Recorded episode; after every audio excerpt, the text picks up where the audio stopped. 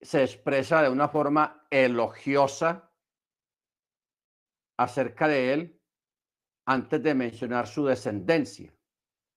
Como dice un dicho rabínico, la mención del justo será para bendición. ¿Ok? Será para bendición. Según otra, otra, otro midrar rabínico, también dice que las principales generaciones de los justos fueron sus buenos actos de fe. Actos de fe. Ahora, luego en el verso 10 dice de que Noah engendró tres hijos. Shem, Ham y Jefet. Shem, Ham y Jefet. Pero dice que la tierra se había corrompido. Esta expresión implica la comisión de actos de corrupción sexual, de idolatría. Lo mismo que en el versículo cuando dice, no sea que ustedes se corrompan, pues todos los seres de carne habían corrompido su camino sobre la tierra. Pero también en este verso 11 dice que se había llenado de extorsión. Esta palabra extorsión para nosotros nos es muy familiar en este tiempo, porque en este tiempo la extorsión, el engaño, la estafa está al orden del día, en todas partes. Hoy en día la gente no quiere trabajar, sino que quiere ganarse el dinero fácilmente, extorsionando, estafando, robando, etcétera, etcétera.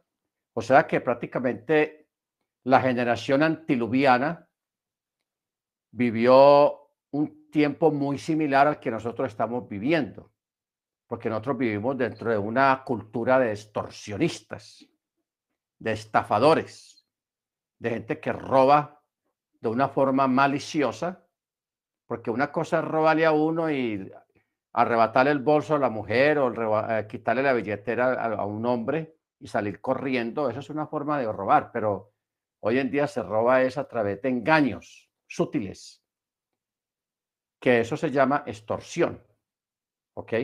A través de la extorsión.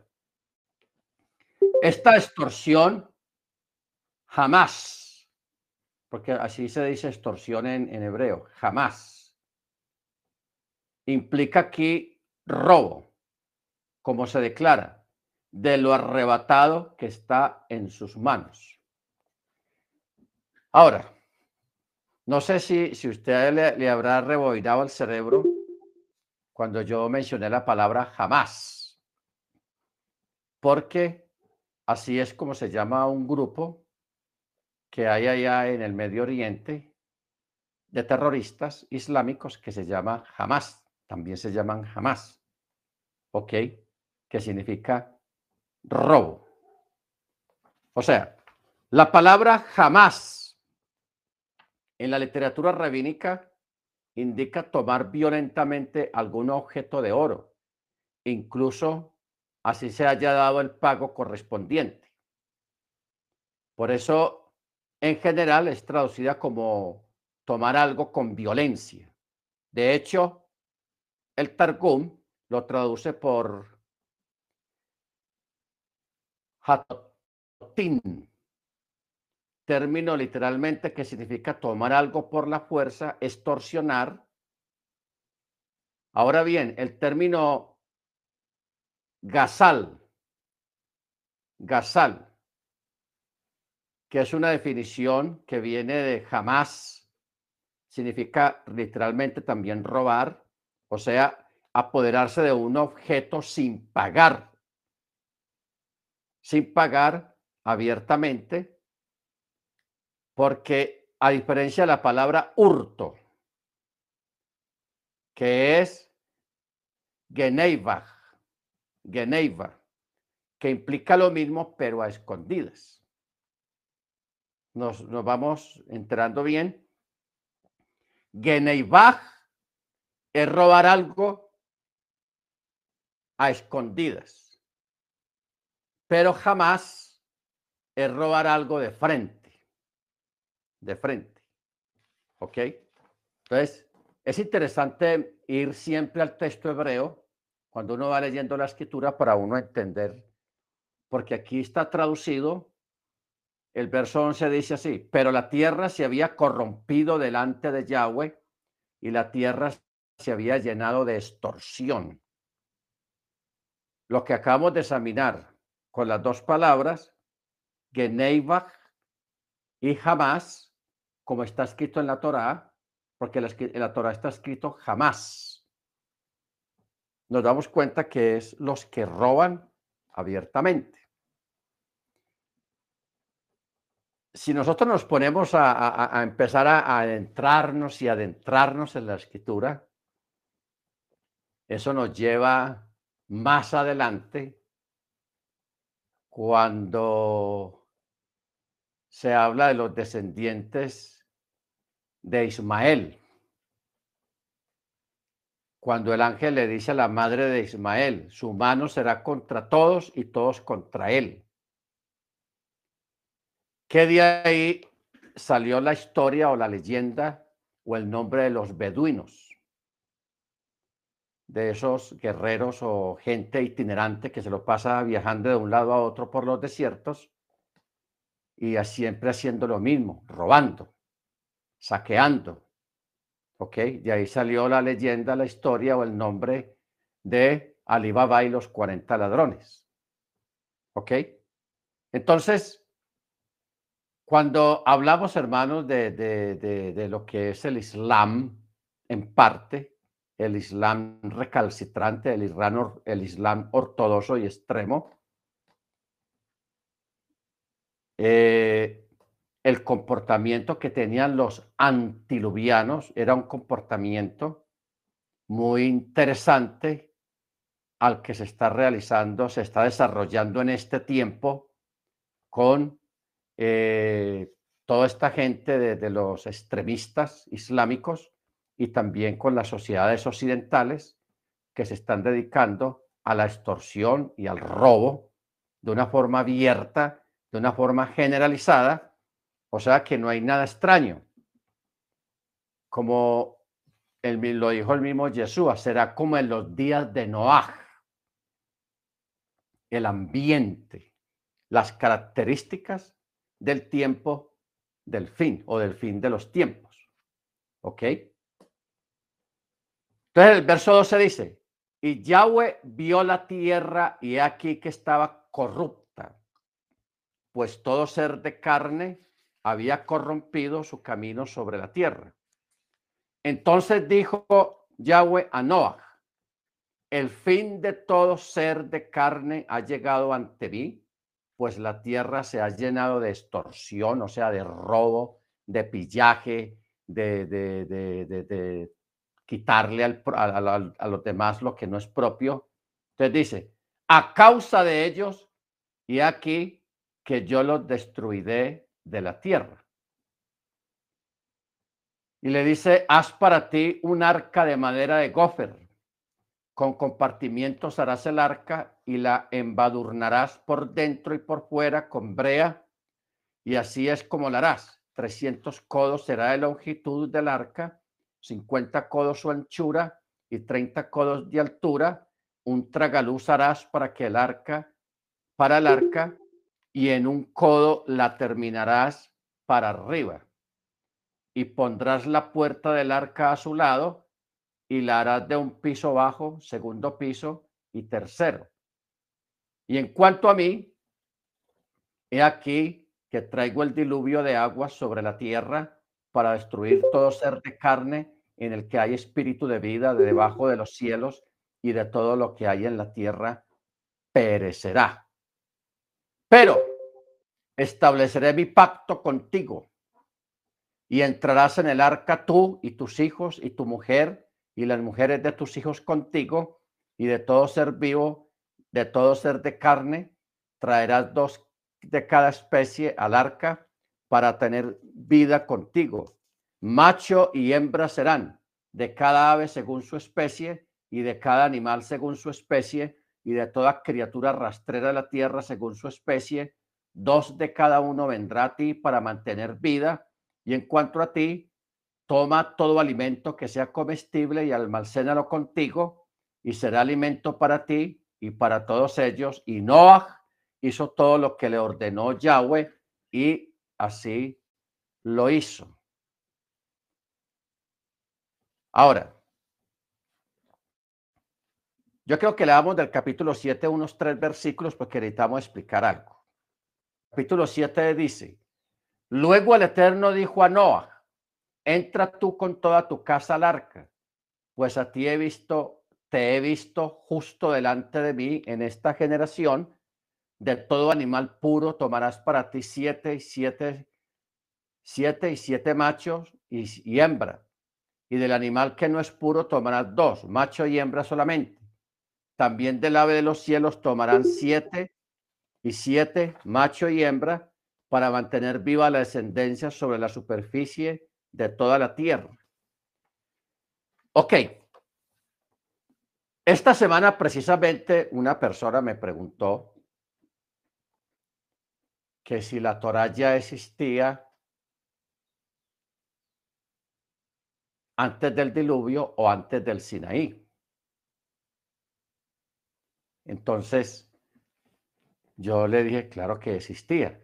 O sea, la Torah prácticamente comenzó en el Edén. Comenzó en el Edén. ¿Ok? Ahí comenzaron los reglamentos, ordenanzas. No tan completo como se llegó en el Sinaí, porque en el Sinaí lo que se hizo fue una ratificación de la Torá. Se ratificó y se consolidó. Pero muchos mandamientos ya existían en la época de los patriarcas, en la época antiluviana ya existían muchos mandamientos. Aquí tenemos en estos textos del capítulo 7, tenemos una prueba. Pero antes de eso, cuando Caín mata a Abel, ustedes ven que ellos que estaban haciendo, estaban ofreciendo un sacrificio. El uno estaba ofreciendo lo mejor de la tierra, los frutos, y el otro estaba ofreciendo lo mejor del ganado. Porque usted sabe que las ofrendas o los sacrificios de ofrenda o de animales, eso forma parte de la Torá. ¿Ok? Baruch Hachem. Entonces acá, en este caso, en el, en el al, al, al, final del capítulo 6, está hablando de, dos animales, o sea, macho y hembra, de cada especie. Pero ya en el capítulo 7, ya es, el Eterno más específico porque le está explicando que de los animales puros, de los animales puros, tomara siete. Ya no una pareja, como es con los animales impuros, sino que siete parejas de animales puros. ¿Por qué? Porque ustedes recuerdan que cuando Noah sale del arca, una de las primeras cosas que él hace es hacer un altar y ofrecer un sacrificio de ofrendas y de animales sacrificados, que el humo de, de, de la carne quemada en el fuego, dice el texto que fue olor grato delante de, del Eterno. ¿Ok? Fue un olor grato. Baruch Entonces, o sea que ya en esa época, hermanos, ya el Eterno a nivel de tradición oral, no a través de las tablas como se hizo en el Sinaí, o sea, a través de un documento, sino a través de la traducción, la tradición oral, o sea, la transmisión oral. El Eterno le enseña a Adán y a Adán y Ava le enseña a sus hijos y estos hijos a sus hijos y estos hijos a sus hijos y así se fue levantando una generación con conocimiento de lo que es un sacrificio, lo que son las ofrendas y muchos otros mandamientos. Pero eso se transmitía oralmente. ¿Ok? Se transmitía oralmente, de padre e hijos. Eso es lo que los sabios llaman la tradición oral, la transmisión oral de, a través de las generaciones sobre algún asunto, sobre algún conocimiento, etcétera, etcétera. ¿Estamos claros? Porque es que hay personas, o sea, esto que acabamos de mirar acá, esta acotación que acabamos de hacer, echa por tierra la teoría de las dispensaciones, que la dispensación de la inocencia, que la dispensación de yo sé qué, y, cuadraron esa a nivel doctrinal, crearon una, una doctrina que hasta luego, luego llega a la, la, la, dispensación de la ley. Y cuando termina la dispensación de la ley, que la dispensación de la gracia, o sea que no se necesita la Torá en la dispensación de la gracia. Entonces, esa es una teoría para desprestigiar la Torá, ¿ok? Y para enredar a la gente con otro tipo de pensamientos. Pero eso ya sabemos, porque lo hemos explicado acá, quién fue el creador de esa doctrina, en qué año fue que salió, etcétera, etcétera. Nosotros ya creo que tenemos muy claro esa parte para no tener que volver a repetir aquí esa, esa parte. Baruch Bendito su nombre. Ahora, yo quiero que primero tengamos en cuenta algunos detalles que no pudimos ver porque no se pudo dar completamente la paracha Berechit, o sea, el capítulo 4, 5, de, de, Génesis, porque de pronto quedaría algunas lagunas en lo que vamos a mirar en esta paracha si no recordamos bien o tenemos en cuenta algunos eventos de, de la, de la paracha pasada, porque la paracha pasada eh, habla de la caída del hombre, habla de la expulsión, habla de el, evento de Caín y Abel. ¿Y cuánto me hubiera, gustado haber explicado la parte de Caín cuando fue marcado, cómo fue que lo marcaron? Lo marcó el Eterno para que nadie lo matara y cómo si hubo alguien que lo mató, ¿ok? Accidentalmente. Y luego lo que habla de los Nefilim, o sea, de los hijos de Dios, los, los que cayeron, los que pecaron, que eso está al inicio de del capítulo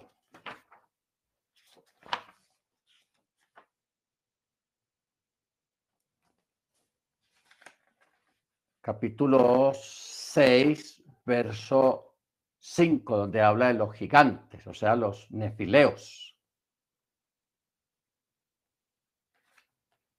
Que yo creo que vale la pena para los hermanos nuevos, aprovechando para dar la bienvenida al hermano Ángel Cruz. El hermano Ángel Cruz, él es de Guerrero, allá en México no, me, no pude memorizar bien el nombre de la ciudad donde él está. ¿Cómo se llama la ciudad, hermano Ángel? Hermano Ángel. Sí, sí, sí, pastor. Se llama Chilpancingo. Chilpancingo. Chilpancingo. Sí, Chilpancingo. Chilpancingo, pero que queda en Guerrero, ¿no? El estado Guerrero. Así es, estado de Guerrero, México. Ok. Pues a nombre de todos los hermanos acá y muchos que no se han conectado todavía, le queremos dar la bienvenida, hermano, públicamente a este chat de estudio de la Torá. Amén. Welcome, hermanos. Bienvenido. Bueno, yo creo que retrocedamos, hermanos, a Génesis 5, 6, capítulo 6.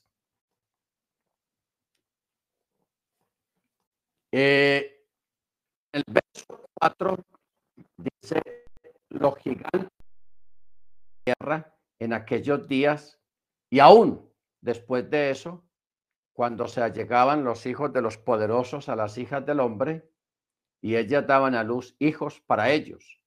Estos fueron los hombres de fuertes de antaño, varones de nombre. Y el Eterno vio que la maldad del hombre sobre la tierra y que todo designio de los pensamientos de su corazón eran solo maldad todo el día. Eterno reconsideró, porque había hecho al hombre en la tierra y se entristeció en su corazón. Ahora, mire que esta expresión reconsideró y le pesó, viene después de la mención de los nefileos, los gigantes. ¿Ok? Ah,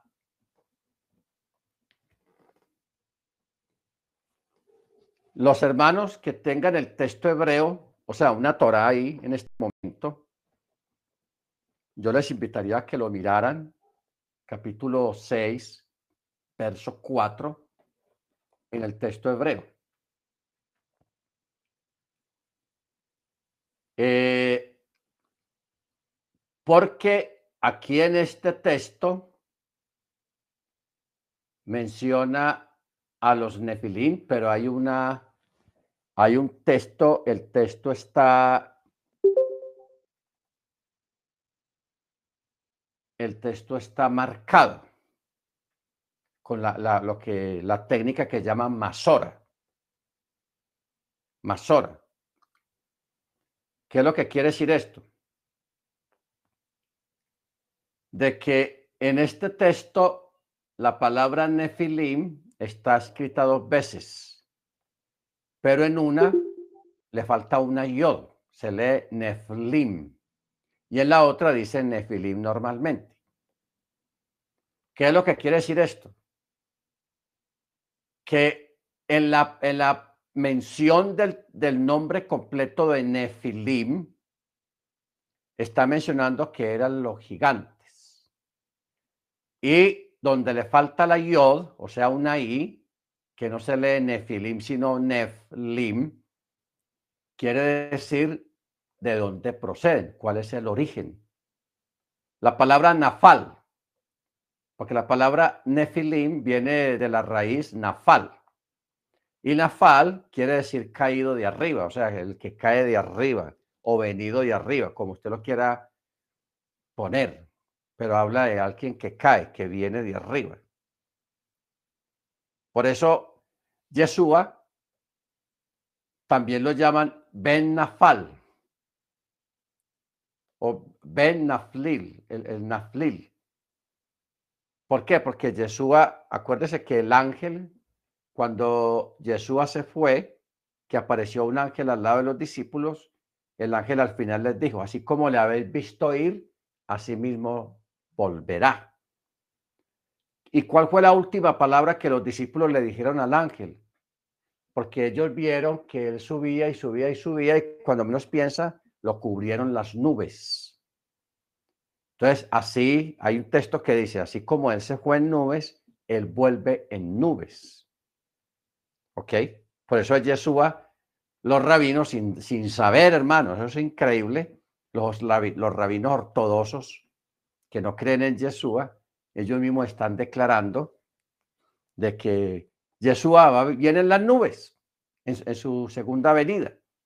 Para ellos es la primera vez, la segunda venida, ¿ok? Viene en las nubes o en nubes. ¿Ok? En nubes. Ahora, cuando hablamos de los nefilim o los, nafli, los naflim, está hablando de estos 200 ángeles que descendieron de la tierra, tomaron forma humana, cohabitaron con las mujeres o robaron mujeres, porque ahí se utiliza otra vez la palabra jamás. En ese texto se usa otra vez la palabra jamás. Porque ¿qué hicieron estos, estos varones ellos raptaban las mujeres, no una sola, sino muchas para sí mismos, cohabitaban con ellas y de, de, de esa relación ilícita e ilegal nacen niños con características descomunales que eran los gigantes. Los gigantes. Muchos de ellos fueron hombres de renombre, porque eso dice el verso al final del verso 4. Ellos fueron los hombres fuertes de antaño, varones de nombre. Varones de nombre. O sea, algunos quedaron en la historia escritos algunos nombres, como lo fueron Irad, Mehuyael, Metuchael, los cuales fueron llamados así en alusión a su perdición, pues fueron borrados y desarraigados de la tierra. Pero también fueron llamados hombres de desolación, porque desolaron al mundo con sus malos actos, sus malos actos. Ahora, cuando uno lee el texto en castellano, especialmente en Reina Valera, uno se equivoca por la mala traducción que hicieron del texto. Por ejemplo, cuando habla de Nimrod, uno, cuando lo lee en Reina Valera, uno dice, wow, ese Nimrod, según dice el texto, era un hombre valiente que estuvo bendecido de parte del Eterno y todo eso. No, porque el texto dice, hombre de renombre, valiente cazador delante de Yahweh o delante de Jehová, como dice ahí en Reina Valera. Entonces uno piensa que el hombre fue bueno. No, esa fue una, pero no, Nimrod fue una joyita, como dicen. Fue un hombre malo, pero cuando uno va al texto hebreo directamente, uno lee otra cosa muy diferente. Dice, gran cazador de almas. O sea, Nimrod fue el primer hombre en la tierra que engañó y cautivó mentalmente las multitudes y las arrastró a la locura. ¿Cuál fue la peor locura? La construcción de la torre. Babel. ¿Ok? Y la, y la idolatría y la maldad. Por eso es que después de la mención de los poderosos, de, o sea, de los nefilem, de los gigantes, que trajeron maldad a lo sumo, trajeron iniquidad en la, a la tierra. ¿Ok? Que ahí en el verso 5, que dice, y el Eterno vio que era grande la maldad del hombre sobre la tierra y que todo el signo del pensamiento de su corazón era solo maldad todo el día. Y el Eterno reconsideró porque había hecho al hombre en la tierra y se entristeció en su corazón y el Eterno dijo, desintegraré sobre la superficie de la tierra al hombre que he creado, desde el hombre hasta el animal, hasta la criatura rastrera y el ave de los cielos, pues he reconsiderado haberlos hecho. Pero Noah halló gracia en los ojos del Eterno. Por si algún, todavía hay algún hermano que piense en las dispensaciones que la, gracia solamente existió a partir del Mesías, de Yeshua, pues mire lo que dice aquí. En pleno Génesis está hablando de la gracia. Y Noé halló gracia ante los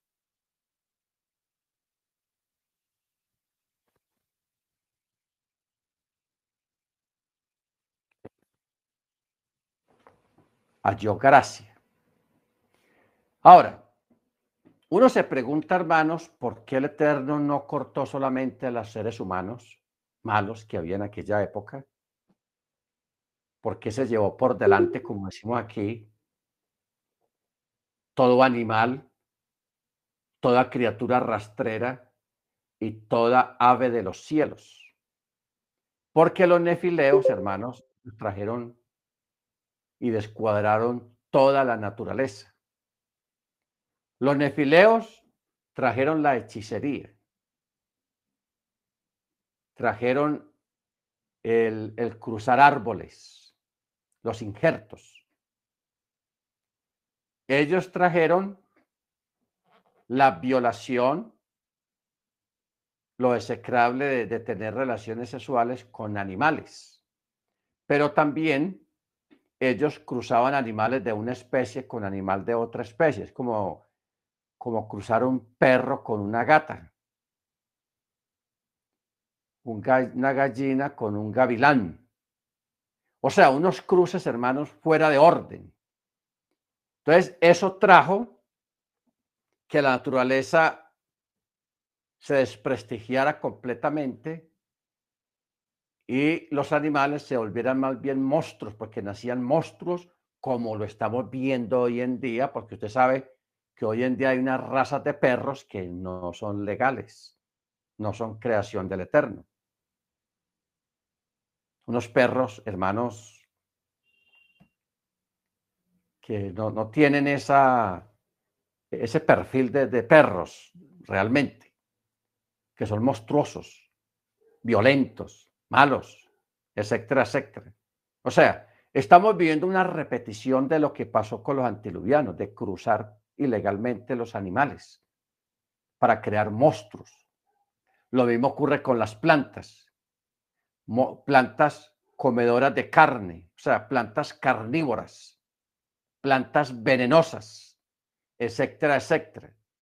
Por eso es que el Eterno, al ver este semejante desastre que trajeron los, los nefileos, los gigantes, estos ángeles que pecaron, que cayeron, entonces, él toma la decisión de acabar con todo eso. Por eso menciona aquí el verso 7, con todo animal, con todo hombre, criaturas rastreras y las aves de los cielos. Los únicos que se escaparon, hermanos, fueron los peces. Los peces sí se escaparon de la destrucción. Al, contrario, a los peces les fue muy bien. Les fue muy bien porque, pues, estaban en su hábitat, que es el agua, y sobrevivieron. Pero de resto, hermanos, la destrucción fue sobre todos las tres áreas de la creación del Eterno. La raza humana, los animales y las plantas. Cuando hablamos de animales, estamos hablando de animales rastreros y las aves todos fueron destruidos con este evento del diluvio.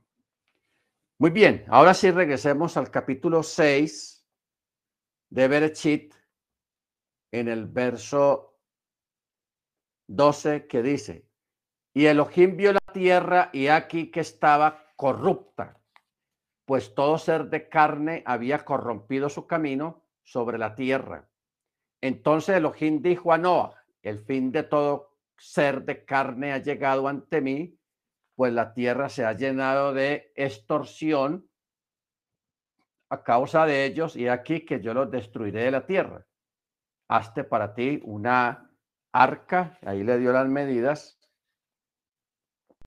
Luego en el verso 18 eh, dice sobre la, lo que leímos ahorita, traer dos animales de cada especie para mantener vida contigo, macho y hembra serán. Luego en el verso capítulo 7, ya le da la instrucción acerca de traer siete animales. Siete y siete. Siete machos, siete hembras. ¿Ok? Que estos eran animales puros. Ya tenemos Torah aquí. Animales puros, o sea, animales kosher. Es bueno que nosotros atendamos esta parte de lo que es kosher, hermanos, porque eh, lo, lo kosher y lo, no kosher no empezó en el Sinaí, eso viene desde antes del diluvio. Aquí lo estamos leyendo. Animales puros y animales impuros. De los animales impuros, de apareja nomás. y de animales puros, siete y siete porque algunos de ellos estaban destinados al sacrificio cuando Noah saliera del arca. ¿Ok? ¿Nos vamos entendiendo? Voy a hablar más despacio porque no, he salido todavía esta, de este catarro. Muy bien.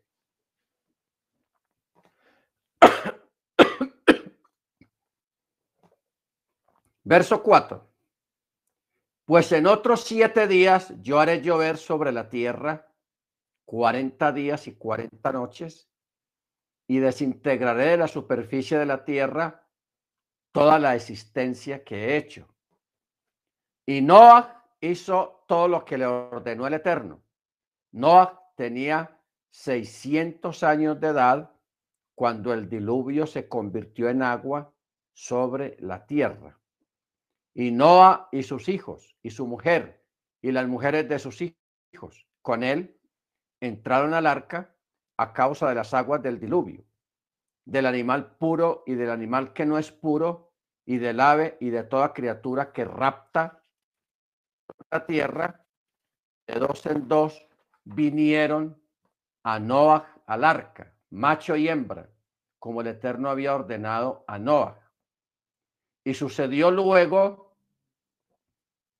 de ese periodo de siete días, las aguas del diluvio estuvieron sobre la tierra en el año 600 de la vida de Noah, en el segundo mes, a los 17 días del mes, en ese día se partieron todas las fuentes del gran abismo y las ventanas de los cielos se abrieron. Y la lluvia estuvo sobre la tierra 40 días y 40 noches, y en ese mismo día entró Noah y Chem, Ham, Jafet, los hijos de Noah y la mujer de Noah y las tres mujeres de sus hijos con ellos al arca.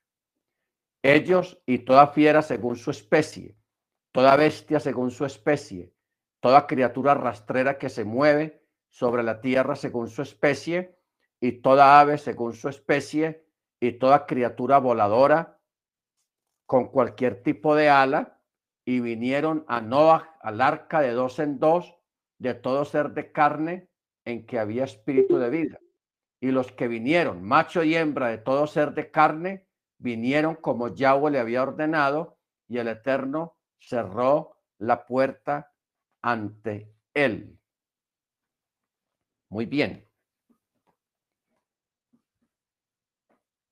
Aquí tenemos, hermanos, un fenómeno de que Noah no tuvo que salir a, a cazar o a buscar los animales.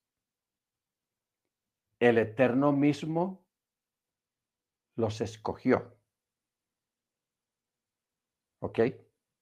¿Qué tal? Que no lo hubiera, tenido que organizar una partida de casa. Bueno, vamos a buscar leones, tigres, gatos, perros. Eh, no. El Eterno mismo escogió los animales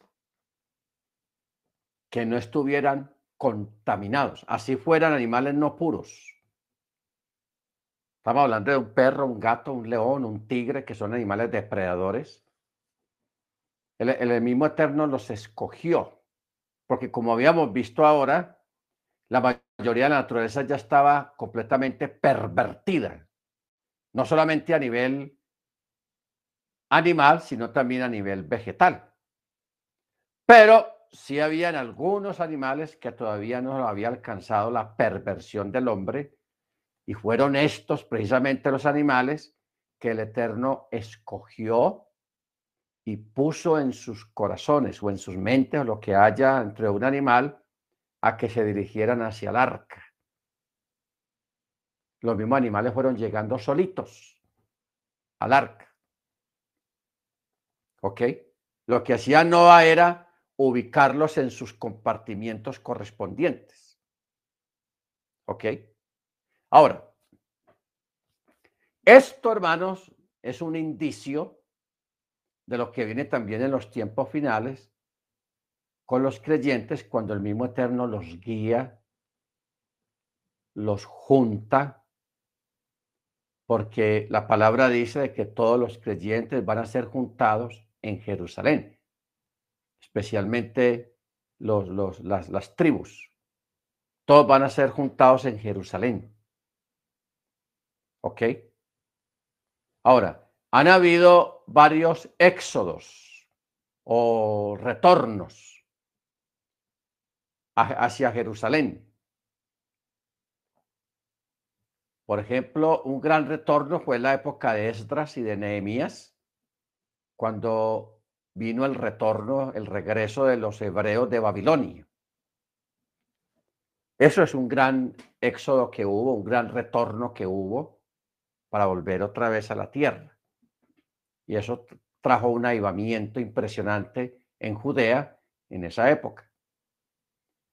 Luego, años más tarde, hubieron otros exilios y también otros retornos. ¿Ok? Después de la Segunda Guerra Mundial, ya en esta época, eh, cuando se estableció el Estado de Israel de nuevo, ustedes recuerdan que también empezó a grupos. Eh, en Europa, en América y en muchos lugares se organizaron grupos, algunos eran eh, instituciones no religiosas sin ánimo de lucro, otras eran instituciones religiosas que pusieron dinero, que el Eterno los usó para ir a buscar a los judíos que estaban en Afganistán, en Siberia, en Turquistán, en Rusia, en, en, muchos lugares allá en Europa, los Países Bajos y en Europa del Este. E, estas organizaciones pusieron dinero y fueron y los buscaron. Y les dijeron, es hora de regresar a la tierra. Cuando estas personas estando en su casa, llevando una vida cotidiana, escuchaban esas palabras, algo se transformaba en sus mentes y ahí mismo empacaban y dejaban todo tirado y se dejaban llevar por estas personas que los embarcaban en barcos, en aviones, en trenes, rumbo a Israel. Entonces, lo que fue en los años 60, en los años 70, hasta los años 80 hubieron muchas operaciones éxodo, así se les llamaba, operación éxodo, donde había gente, hermanos, europeos, americanos, gente de acá, que el Eterno puso en su corazón meterse en ese rollo de, ir a buscar judíos y, embarcarlos para Israel. Embárquelos para Israel. Entonces, si usted mira eso con lo que estamos leyendo acá de que los animales fueron escogidos y todos fueron llegando al arca para ver lo que, lo que ha ocurrido en estos años anteriores de, de esta gente recolectar dinero previamente a punta de ofrenda en las iglesias cristianas. Luego van y le tocan la puerta y que la persona haga caso. O sea, se despierte algo en su interior, en su espíritu. Cuando le digan es hora de regresar a la tierra, es hora de ir a, Tierra Santa, es hora de ir a tu, pueblo, a tu tierra, a donde correspondes. Hermanos, eso es algo sobrenatural.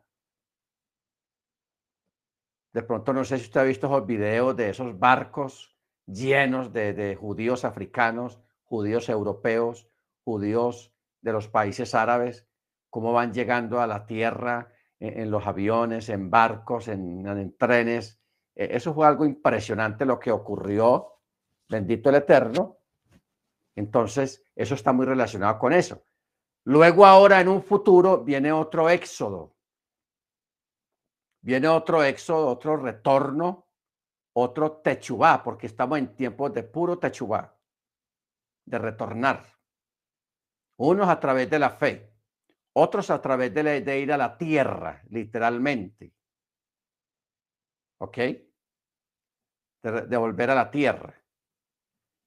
Es, hay un movimiento después de la Segunda Guerra Mundial que casi nadie lo ha notado porque esto es una cosa que se maneja internamente entre los que tenemos la esperanza de la fe en la Torá, en Yeshua.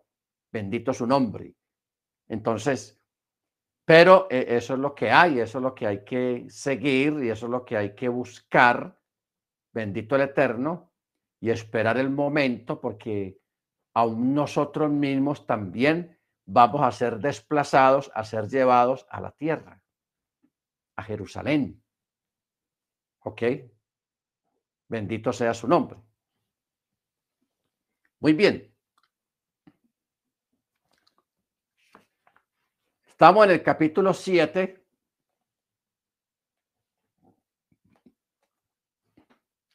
Dice en el verso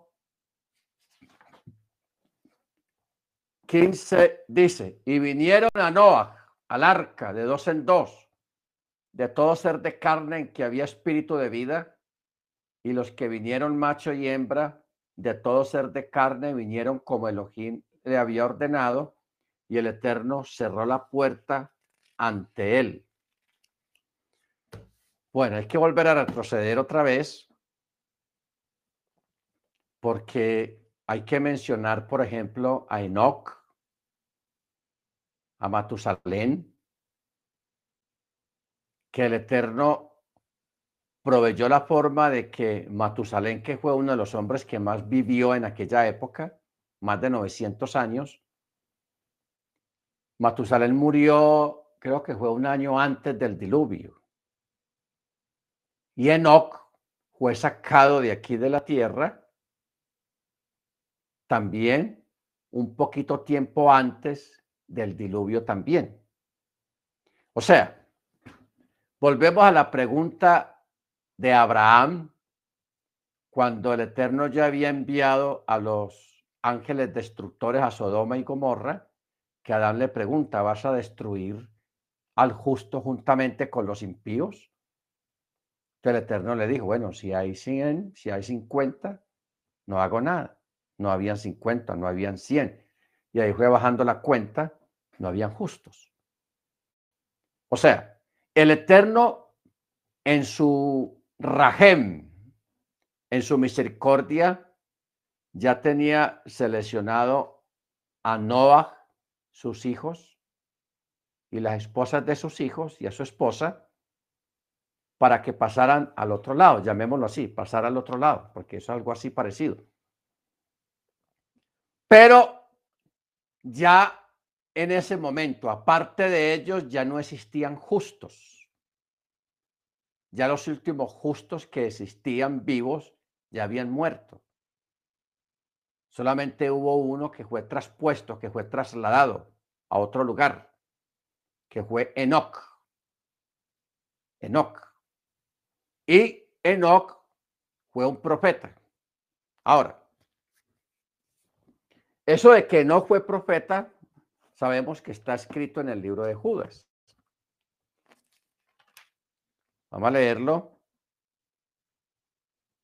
Enoch, el libro de Judas, verso 13.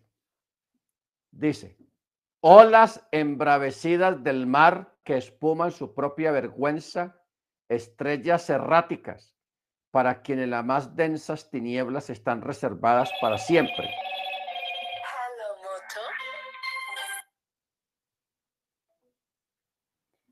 Perdón, hermanos.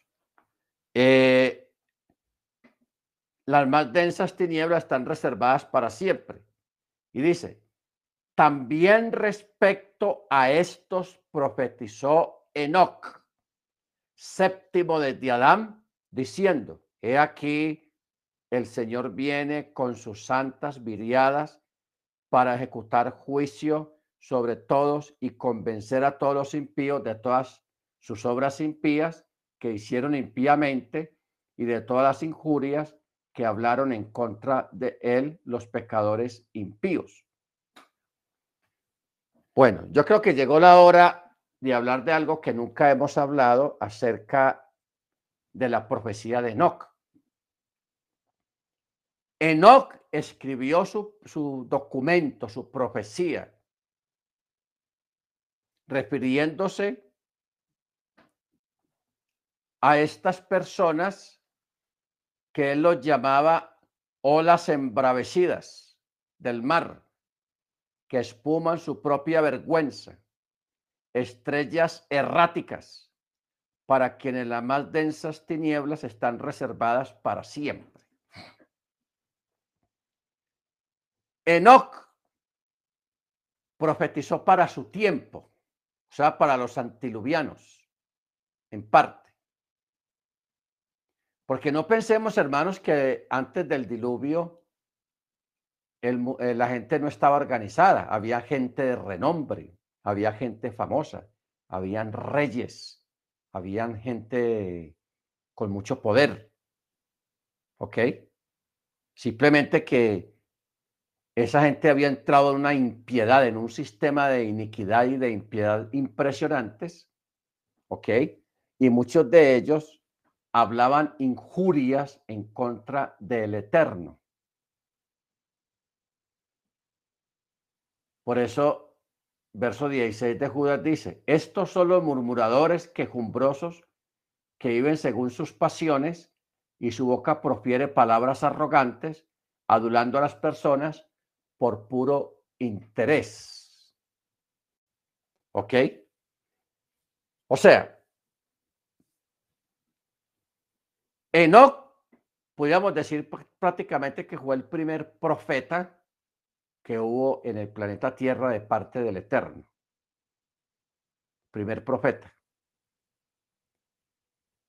Él profetizó y fue un hombre que dice el texto y caminó con Yahweh. Y Yahweh se lo llevó porque el Eterno había terminado de que él no iba a pasar el proceso de, subir al arca y pasar al otro lado. No. El Eterno escogió fue familias porque mire que no, no menciona si era casado o no era casado.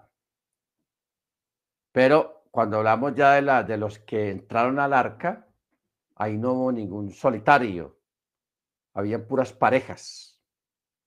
Noah y su esposa, los hijos de Noah y sus esposas también. ¿Ok? Pero como Noah lo que él hablaba y lo que él le profetizaba a la gente no caía bien a los oídos de la gente, mucha gente quería matarlo, lo perseguían mucho. Entonces, a raíz de eso también fue que el Eterno se lo llevó. Se lo llevó y está en algún lugar, en alguno de los chamaín, usted sabe que son siete cielos los que hay, en alguno de esos lugares está plenamente consciente no vamos a decir que está dormido en un sueño letargado, no, él está consciente y cumpliendo alguna función que el Eterno le ha destinado allá en esos lugares. ¿Ok? Entonces, es bueno tener en cuenta esta parte para que sepamos que Noah fue traspuesto para que no viera muerte. Pero el resto, hermanos, toda la gente antiluviana, los grandes, los poderosos, los que se creían la última Coca-Cola del desierto, o los que creían que, tenían algo de autoridad, toda esa gente se ahogó, perecieron por su incredulidad. Baruch Hachén. Verso 17. Y el diluvio estuvo 40 días sobre la tierra y las aguas se incrementaron y alzaron el arca y ésta se elevó por encima de la tierra las aguas se intensificaron y se incrementaron mucho sobre la tierra y el arca se deslizó sobre la superficie de las aguas. Las aguas se intensificaron mucho más sobre la tierra y fueron cubiertas todas las montañas altas que había debajo del cielo entero. 15 codos por encima se habían intensificado las aguas y fueron cubiertas las montañas y pereció todo ser de carne que se mueve sobre la tierra, entre el ave, la bestia, la fiera y todo ser pululante que pulula sobre la tierra y toda la humanidad.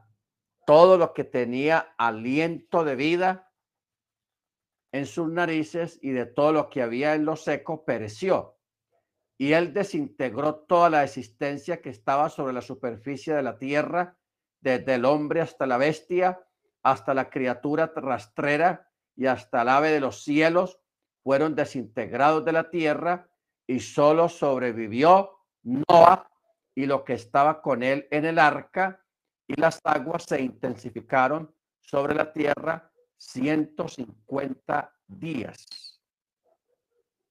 150 días. Bendito sea el nombre del Eterno. Capítulo 8. Y Elohim se acordó de Noah y a todas las fieras y todas las bestias que estaban con él en el arca. Entonces Elohim hizo pasar un viento sobre la tierra y las aguas se calmaron.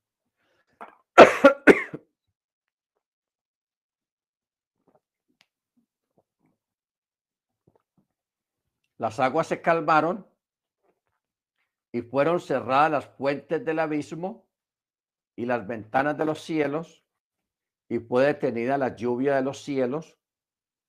Entonces las aguas se fueron retirando paulatinamente de sobre la tierra y las aguas decrecieron al término de 150 días.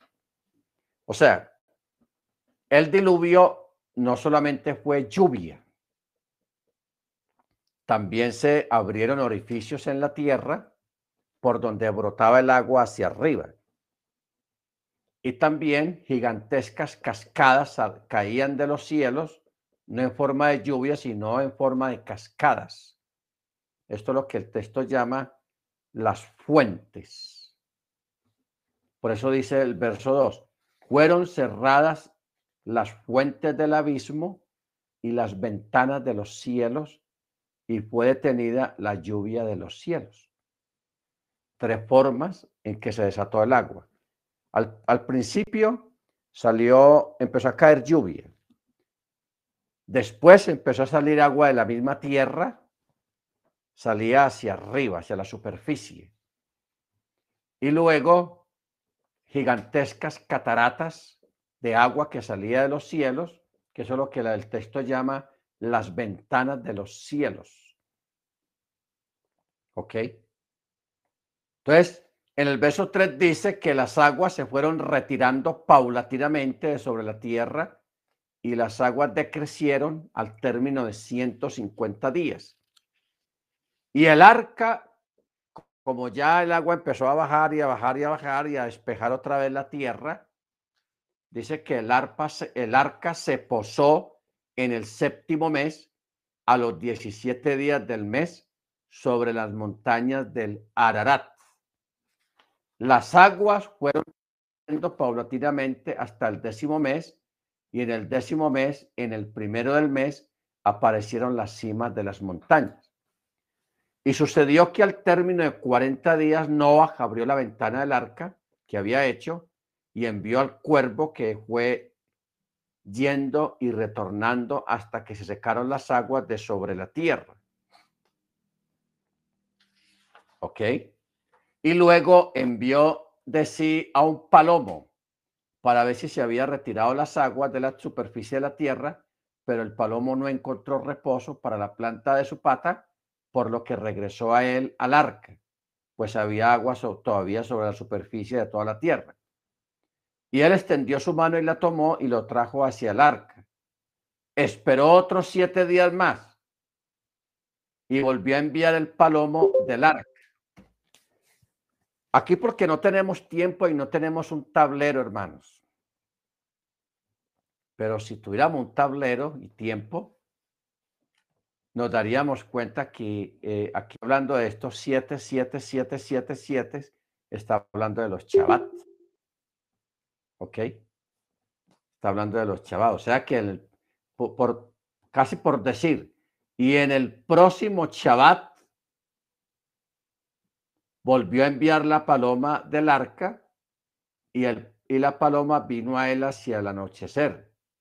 Y aquí que había arrancado una hoja de olivo con su pico.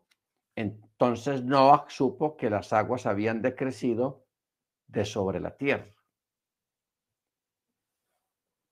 Ok. Vamos a mirar este detalle de olivo. Había arrancado con su pico una hoja de olivo, una, una, sí, una hoja de olivo.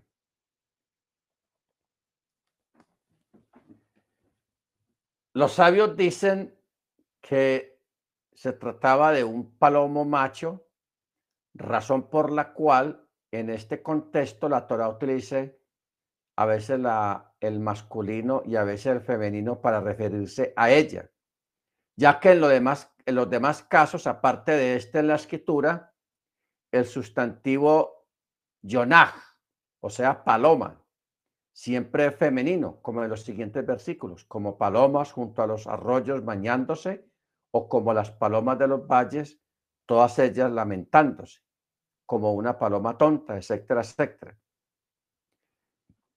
La palabra cuando dice había arrancado, dice que la arrancó. Pero según un midras, dice que la palabra arrancó quiere decir que trajo alimento. Los sabios interpretaron la palabra eh, fija en el sentido de que el palomo hizo unas, a través de este acto una declaración de que este alimento es amargo como el olivo, pero dado por el santo, y no dulce como la miel, pero dado por el hombre. ¿Ok? Baruch Entonces, luego de este acto de que, de que la paloma trajo o el palomo trajo una hoja de olivo, no, no salió de una, sino que él esperó otro chabat. Dice, se esperó de nuevo otros siete días y volvió a enviar al palomo y este ya no regresó a él. Y ahí comienza la data. Y fue en el año 601, en el primer mes, en el primer mes del que se secaron las aguas de sobre la tierra. Entonces Noah quitó la cubierta del arca y miró, y aquí que se había secado la superficie de la tierra. Y en el segundo mes, a los 27 días del mes, la tierra se secó completamente. Entonces Yahweh habló a Noah diciendo, Sal del arca, tú, tu mujer, tus hijos y las mujeres de tus hijos contigo, y a todo ser viviente que está contigo, de todo ser de carne, tanto ave como bestia, y toda criatura rastrera que se mueve sobre la tierra, la sacarás contigo para que se multipliquen en la tierra y fructifiquen y se multipliquen en la tierra. Así pues salió Noah y sus hijos y su mujer y las mujeres de sus hijos con él, todo ser viviente, criatura, toda ave, todo lo que se mueve sobre la tierra según sus géneros, salieron del arca. Entonces Noah erigió un altar al Eterno y tomó de todo animal puro y de toda ave pura y ofreció ofrendas de ascensión en el altar. Y el Eterno olió la fragancia placentera y el Eterno dijo en su corazón, ya no volveré a maldecir a la tierra a causa del hombre, pues todo designio del corazón del hombre es malo desde su juventud, y ya no volveré a batir a todos los seres vivos como lo he hecho. Siempre, todos los días de la tierra, la siembra y la siega, la helada y el calor, el estío y el invierno, el día y la noche, no cesarán. No cesarán. Capítulo 9.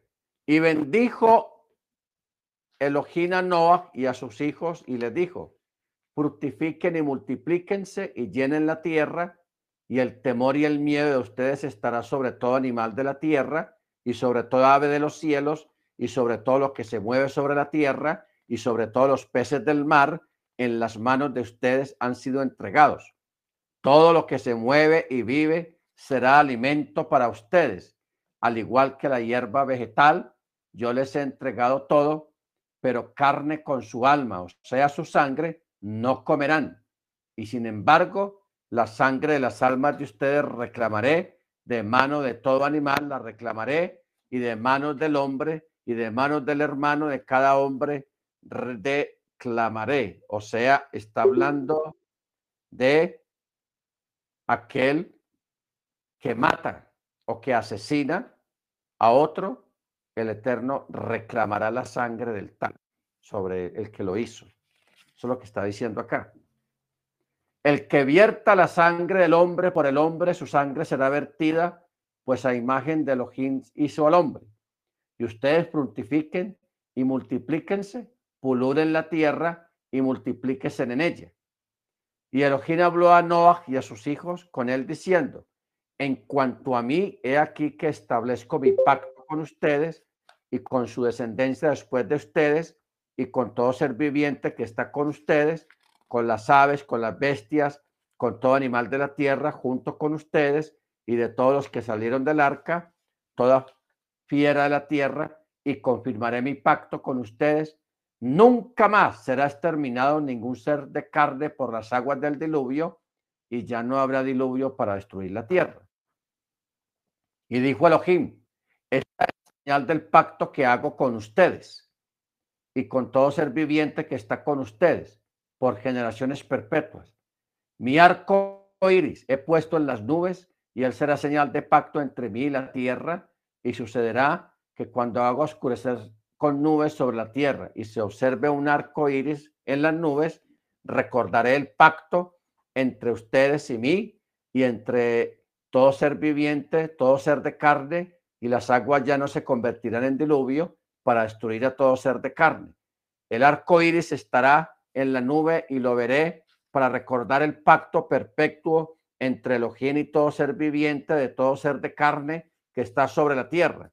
Y Elohim dijo a Noah, esta es la señal del pacto que he confirmado entre mí y todo ser de carne que está sobre la tierra. Y los hijos de Noah que salieron del arca fueron Chem, Ham y Jefet. Y Ham es el padre de Canaán, o sea, de Canaán. Estos tres fueron los hijos de Noah, y de estos tres se dispersó toda la tierra. Y Noah, el amo de la tierra, comenzó y plantó un viñedo y bebió del vino y se embriagó y se descubrió dentro de su tienda. Y Ham, padre de Canaán, vio la desnudez de su padre y le dijo a sus dos hermanos afuera, entonces Chem y Jefet tomaron una prenda y la pusieron sobre los hombros de ambos y caminaron hacia atrás y cubrieron la desnudez de su padre, teniendo sus rostros volteados y no vieron la desnudez de su padre. Y Noah despertó de su embriaguez y supo lo que le había hecho su hijo menor. Y dijo, maldito sea Kenan, siervo de siervos será para sus hermanos. Y dijo, bendito es el, el eterno Elohim de Chem, y sea Kenan siervo de ellos. Y Elohim, y que Elohim ensanche a las tiendas de Chem, y que sea Canaán su siervo. Y Noah vivió después del diluvio 350 años. Todos los días de Noah fueron 950 años. Tenaz.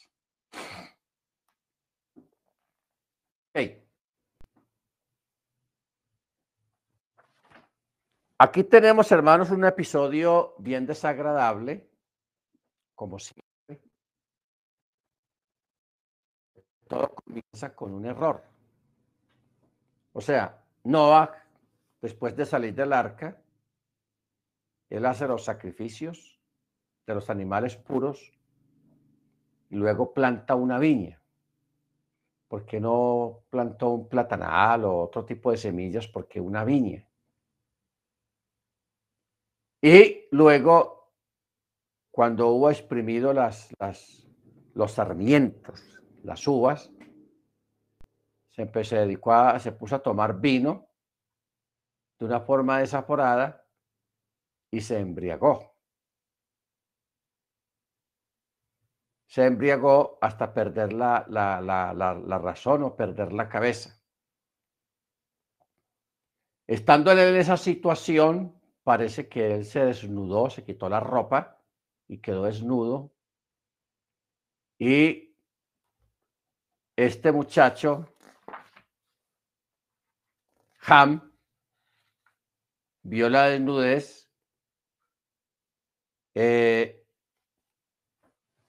y se burló de él. Se burló y llamó a los hermanos como para que decirles a ellos que se burlaran también, pero ellos no tuvieron esa actitud, sino que ellos más bien tomaron una prenda, una manta entre los dos y se fueron de espaldas y cubrieron a Noah, cubrieron su desnudez. Cuando Noah regresa de su borrachera, él supo lo que Ham había hecho, entonces lo maldijo. Pero él no maldijo directamente a Ham, sino que maldujo, maldijo su descendencia, o sea, su cuarto hijo, eh, y lo, lo comenzó a maldecir a partir de él, de Kenan. Ahora, ¿por qué él no podía maldecir a Ham directamente?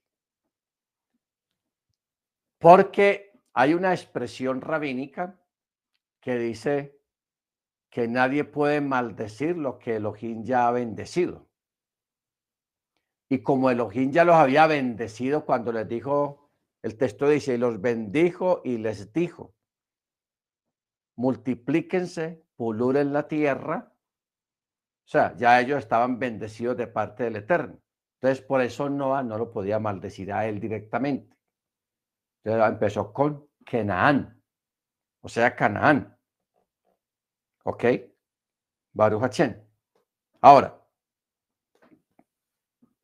aquí comienza unas bendiciones cuando él comienza diciendo, maldito sea Kenaán. Mire que ahí no dice Ham, sino Canaán. Siervo de siervos será para sus hermanos. Y luego dice, Baruch, Hachem, bendito por el Eterno es Chem, y sea Kenaán su siervo. Que Elohim ensanche a Jefet y resida en las tiendas de Chem. ¿Ok? Y termina diciendo, y sea Kenaán su siervo. ¿Ok? Sea Canaán siervo de ellos dos. Y dice, y Noah vivió después del diluvio 350 años. O sea que Noah vivió 950 años. Eso es un vivir años. Porque recuerde que cuando él entra al arca, él tenía 600. Él no podía tener más de ahí. Hablando a nivel de gematría que 650, que 700.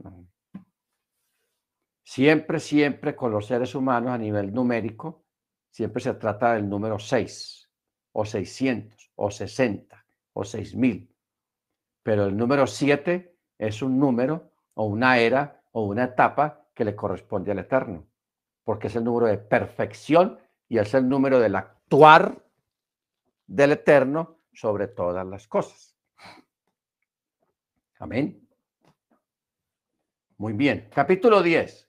Estas son las generaciones de los hijos de Noah, Shem, Ham y Jefet, a quienes le nacieron hijos después del diluvio.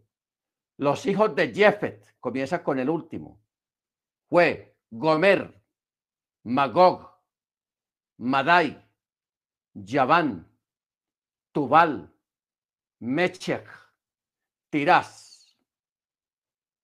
Y luego dice, los hijos de Gomer, o sea, el primogénito, son Askenaz, Rifat, Togarma. Los hijos de Yaván, o sea, el tercer hijo, son Elichá, Tarchix, Kitim, Dodanim. De estos se dividieron las regiones de los pueblos en sus tierras, cada uno según su lenguaje conforme a sus familias en sus pueblos, y los hijos de Ham, el malongo, fueron Cus, Mirraín, Put y Kenaán. Los hijos de Cus, o sea, el mayor de Ham, Seba, Javilá, Saptá, Ramá, Saptejá. Y los hijos de Ramá, Cheba, Dan Y Cus engendró a Nimrod, que comenzó a ser poderoso en la tierra. Él fue poderoso para la casa frente al Eterno. Por eso se dice como Nimrod, poderoso para la casa delante del Eterno. Muy bien. Ahorita hicimos mención de Nimrod. Porque en el texto hebreo se dice que Nimrod fue el primer cazador de almas. No sé si usted ha oído mencionar o las ha visto, unas películas de terror precisamente.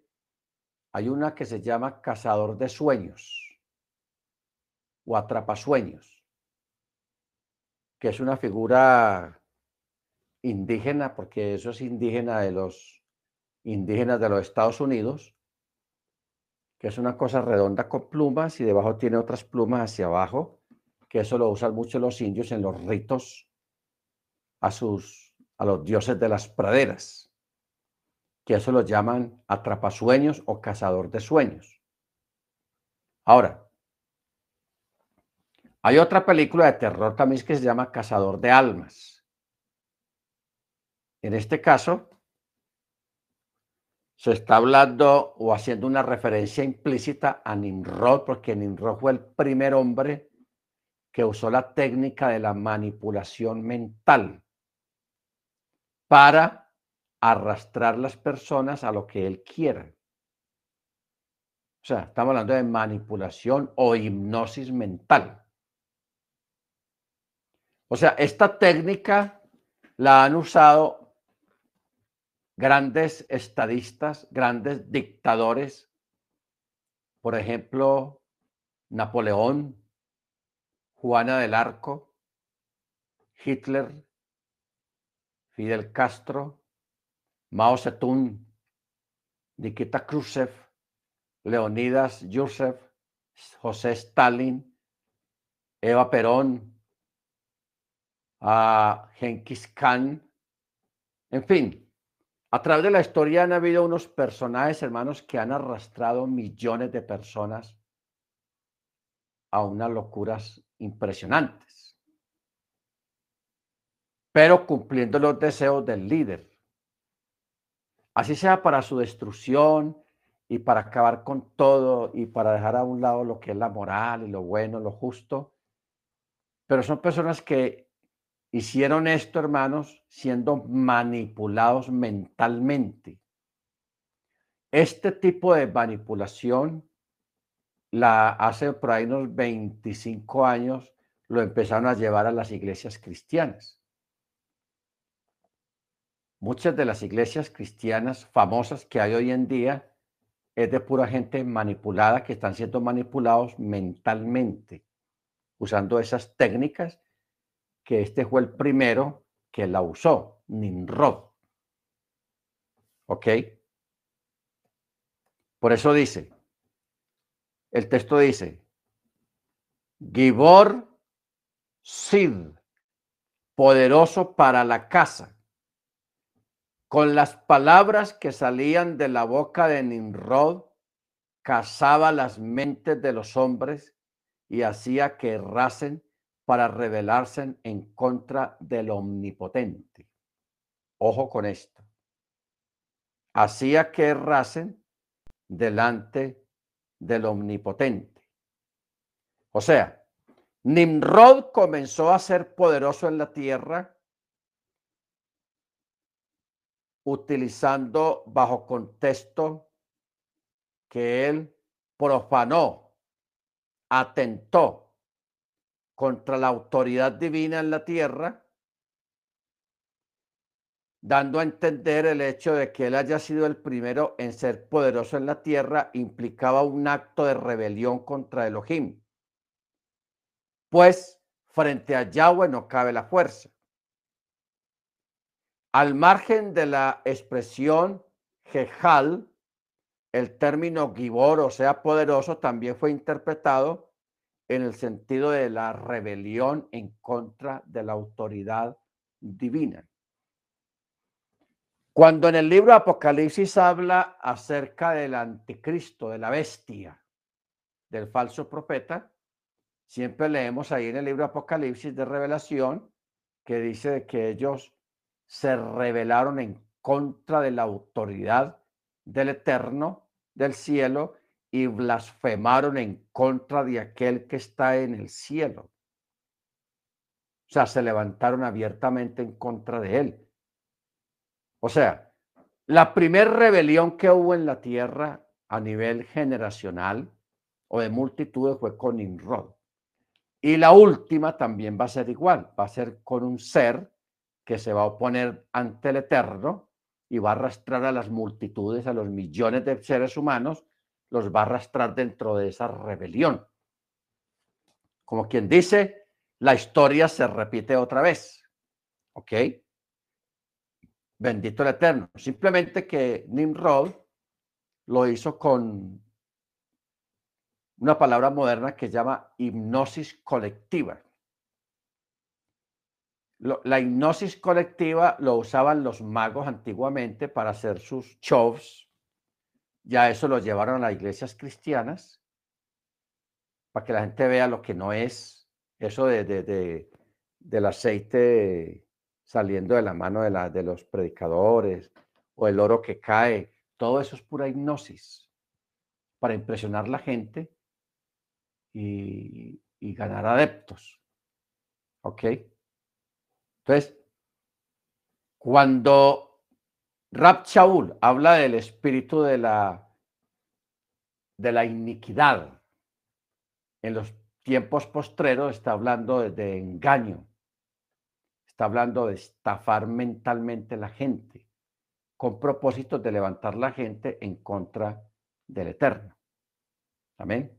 Que eso ya hoy en día está pasando, pero a nivel local, en un grupito por allá, en una iglesia por allá, cosas así.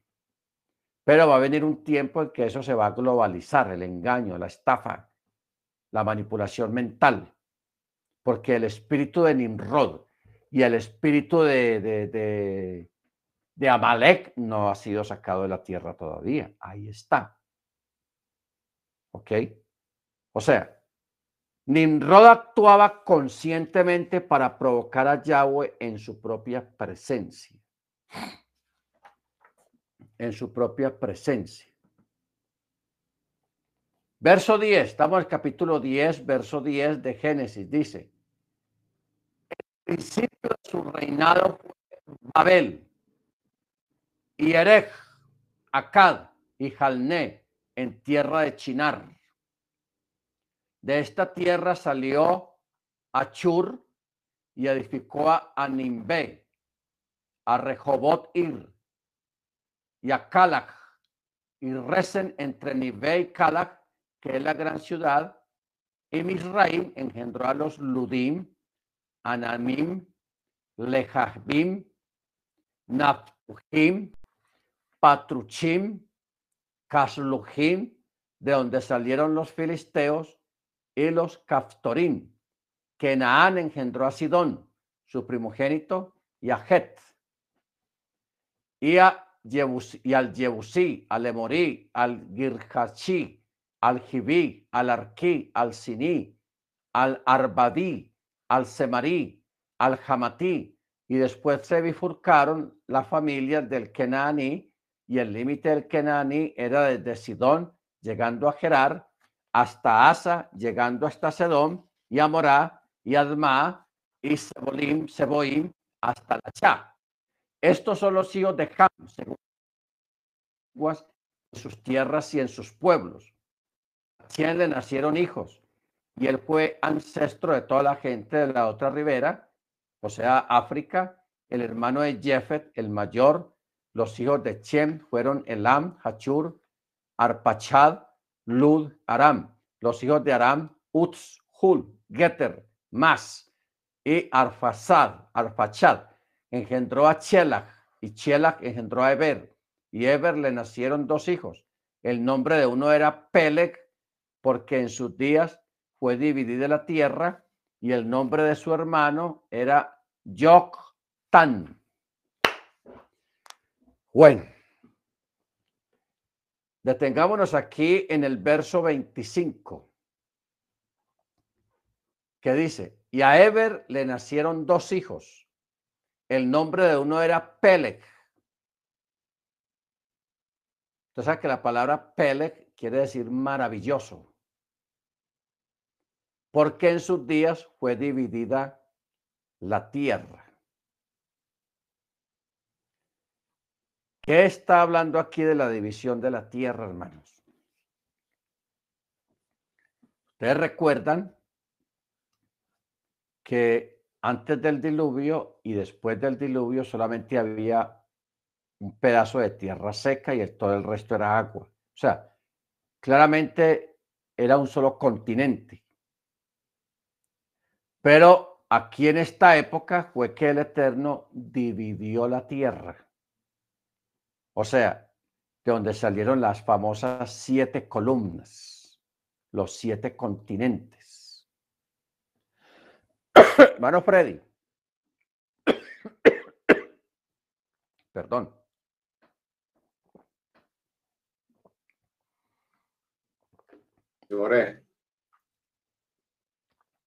Si buscas los textos donde hablan de las siete columnas, es tan amable.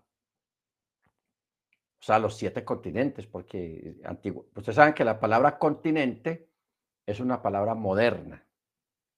Antiguamente se les llamaban las siete columnas sobre las cuales se asienta la tierra.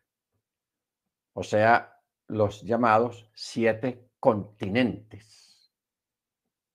En esa época fue que se dividió la tierra, como dice aquí el texto. ¿Ok? Ahora,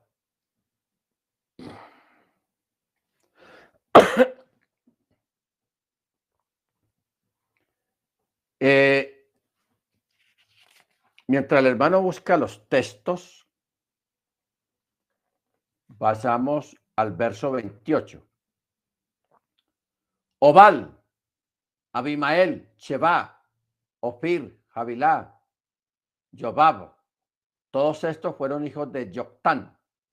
En su lugar de asentamiento fue de Mechá, llegando a Cefar, la montaña del oriente. Estos son los hijos de Chem por sus familias, según sus lenguas, en sus tierras y en sus pueblos. Estas son las familias de los hijos de Noah, según sus generaciones, en sus pueblos, y estos se dispersaron los pueblos en la tierra después del diluvio. ¿Ok? Sí, hermano Freddy. Dime. Proverbios, Proverbios 9.1. Proverbios 9.1. Dice, la sabiduría edificó su casa y labró sus siete columnas. Aquí está una referencia a los siete continentes. ¿Cuál es la otra?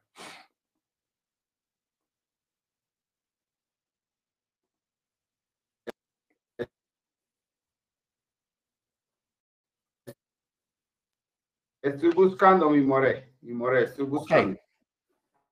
Yo las pasadas los di, son como, creo que son cuatro versículos que hablan de las columnas de la tierra. Muy bien. Capítulo 11. En toda la tierra había una sola lengua y un mismo propósito, y sucedió que cuando se trasladaron del oriente y hallaron un valle en la tierra de Chinar. Se asentaron allí y cada uno dijo a su compañero, vengan, hagámonos ladrillos y cosamos en el fuego. Y utilizaron ladrillos como piedra y la arcilla le servía de limo. Y dijeron, vengan, edifiquemos una ciudad y una torre cuya cúspide llegue hasta los chamaim y hagámonos un nombre no sea que seamos dispersados sobre la superficie de toda la tierra. Y el Eterno descendió para observar la ciudad y la torre que edificaban los hijos del hombre, y el Eterno dijo, he aquí que son un pueblo único y todos tienen una misma lengua. Y esto han comenzado a hacer, y ahora, ¿qué les hará detenerse de lo que planean hacer? Vamos y descendamos y confundamos allí su lengua para que cada uno no entienda la lengua de su compañero. Entonces el Eterno los dispersó de allí sobre toda la superficie de la tierra y cesaron de edificar la ciudad. Por eso se llamó su nombre Babel, pues allí el Eterno confundió sus lenguas de toda la tierra y de allí los dispersó el Eterno sobre toda la superficie de la tierra. Sobre toda la superficie de la tierra. Ahora, cuando ellos deciden construir una torre, ellos pensaban, como ya estaban en iniquidad, ellos querían gobernar y adueñarse de todo, pero gobernar no solamente en la tierra, sino también arriba en el cielo. Y ellos dijeron, si nosotros llegamos al cielo, nos adueñamos de todo eso allá también y gobernamos todo. Porque ellos pensaban que con solo alcanzar las nubes, que ahí ya estaba el cielo. Estaban equivocados, lógicamente. Pero entonces a medida que iban edificando, la ciudad se iba extendiendo también. O sea, habían dos formas de, de ello expandirse. La ciudad se fue extendiendo, pero también la torre fue subiendo hacia arriba. ¿Ok? Entonces el Eterno paró todo aquello y a través de la confusión de las lenguas, o sea, la creación de los idiomas, que un momento a otro la gente no se entendían entre ellos mismos y cada cual se fue juntando con quien entendía bien y se fueron regando por toda la tierra. Como ya habían sido construidos los continentes, ahí fue que comenzó la gran dispersión que llegaron los colonizadores indígenas aquí a América a través del estrecho de Bering, allá en el norte, en, el, en, el, en Alaska, en el Polo Norte. Por ahí pasaron muchos, otros se dispersaron para África, especialmente la descendencia de Canaán, o sea, la de Ham. Otros se, se quedaron para allá en Europa y en la parte del Medio Oriente, por todos esos lugares, otros cogieron hacia el oriente arriba donde está China, donde está Rusia, donde está todos esos países, y así fue como, como se dispersaron. Lo curioso de todo esto es, hermanos, que cada cultura, cada país que se levantó en cada parte del mundo, ellos conservaron el recuerdo del diluvio y lo transmitieron a sus descendientes de una forma y de otra con diferentes personajes, dándoles diferentes nombres, pero siempre el suceso era el mismo, un gran barco, un, desastre, pero a través de un barco se salvaron sus, sus ascendientes, sus antepasados. ¿Ok? ¿Cómo se sabe esto? En la cultura inca, en la cultura azteca, en la cultura tolmeca, en la cultura, en fin, en todos los indígenas que hay aquí en América, desde las grandes praderas de Estados Unidos, las grandes montañas allá en Canadá, allá en Centroamérica, en México, existen esos vestigios históricos de los indígenas, en lo que es en México, en Guatemala, en, en Costa Rica un poquito, en Nicaragua,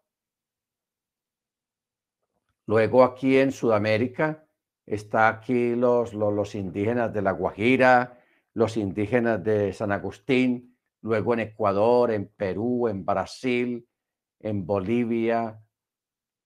Entonces, cuando uno estudia la cultura histórica de ellos, todos coinciden en un relato de un gran diluvio y un barco.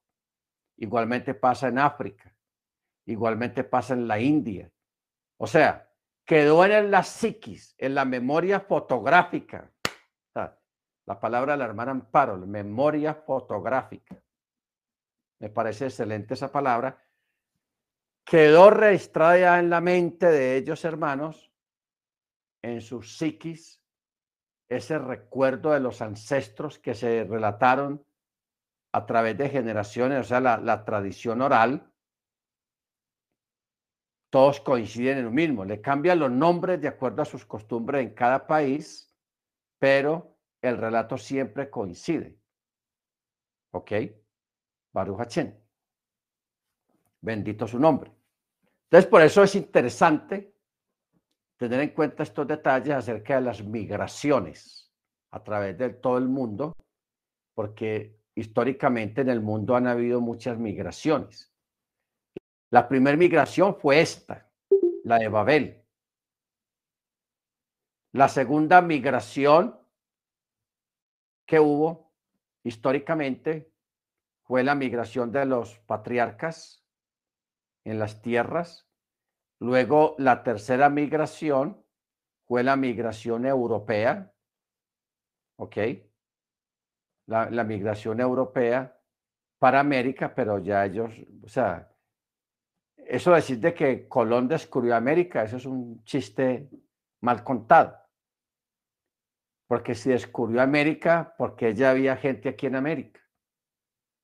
Que él no descubrió nada, ya había llegado a cientos de años antes, ya había llegado mucha gente aquí, que fueron los indígenas, porque cuando, si usted, hermanos, es capaz de reunir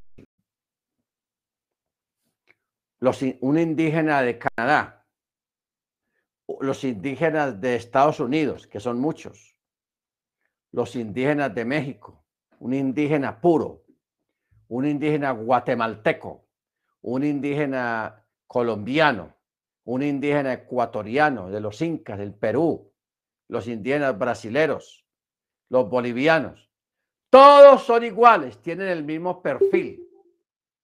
Entonces, no estamos hablando de, de, una raza diferente indígena aquí en América, no, todos son iguales, tienen el mismo perfil. Que hablen algún idioma diferente, eso es lo de menos.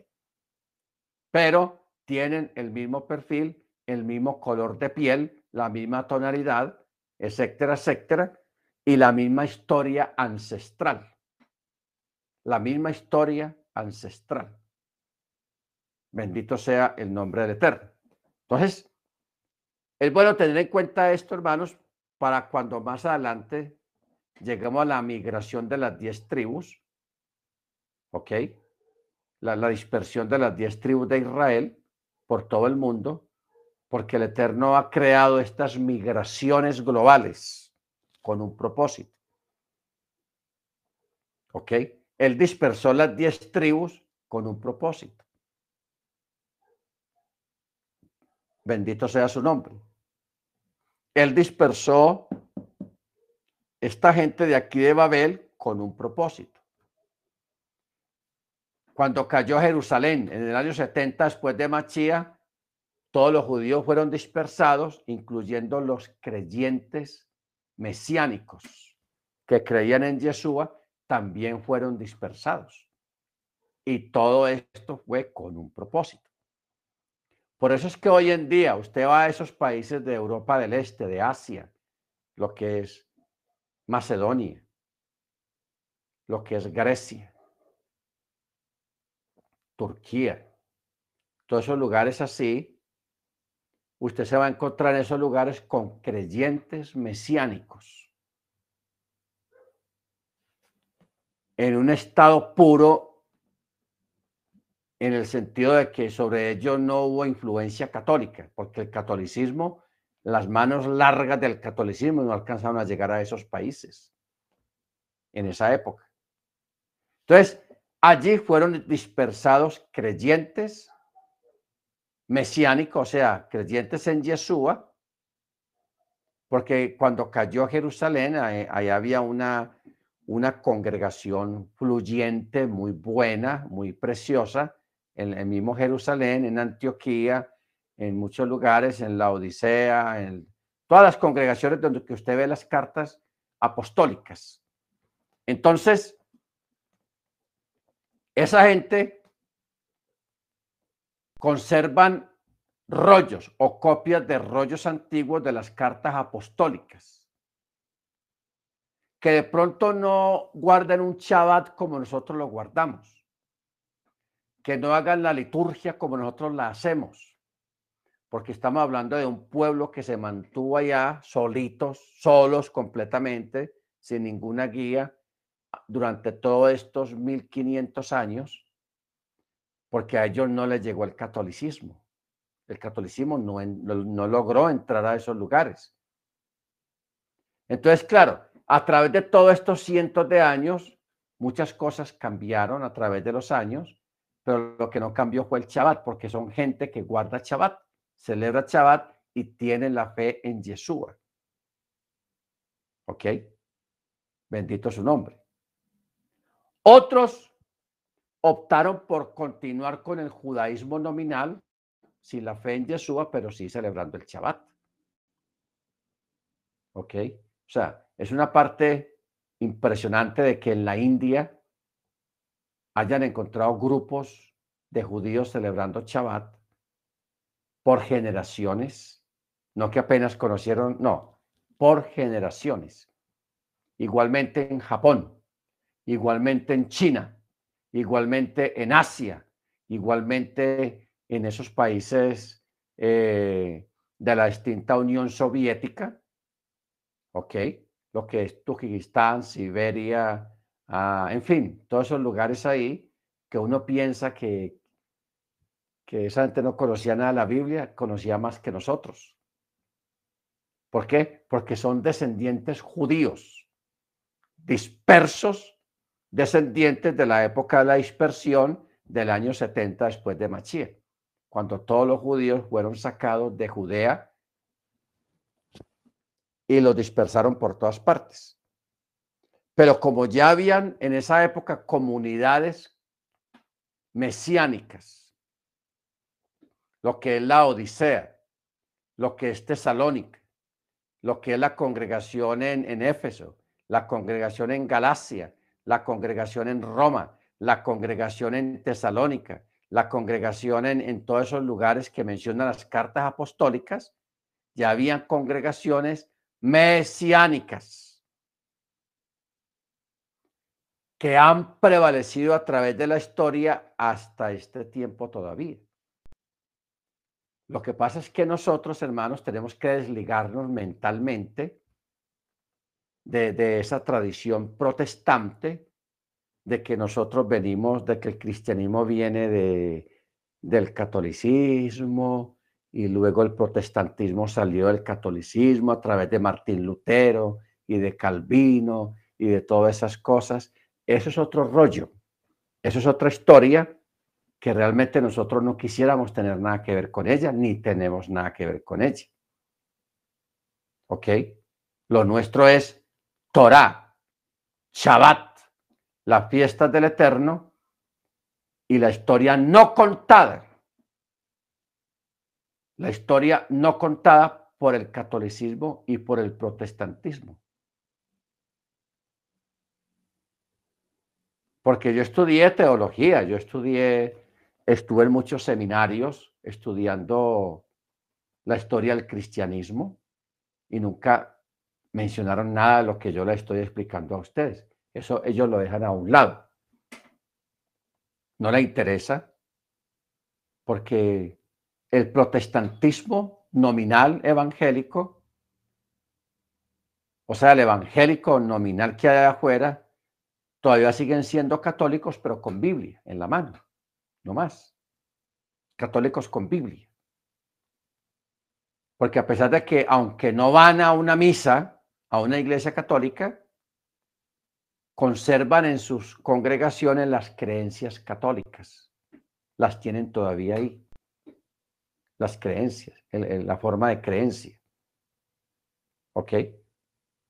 Pero nosotros vamos por el lado tan diferente que es la Torá, que es todo esto que estamos, esta paracha que estamos mirando hoy, que está hablando de las migraciones, la dispersión que hubo en los continentes a partir de Babel. ¿Ok? Por eso dice el verso 9. Por eso llamó su nombre Babel, pues allí el Eterno confundió las lenguas de toda la, de toda la tierra y de allí los dispersó el Eterno sobre la superficie de toda la tierra. De allí el Eterno los dispersó. ¿Ok? Baruch Entonces ya aquí en el capítulo 11 capítulo 11, eh, está hablando de, de pura genealogía. Yo quería rescatar algo de acá.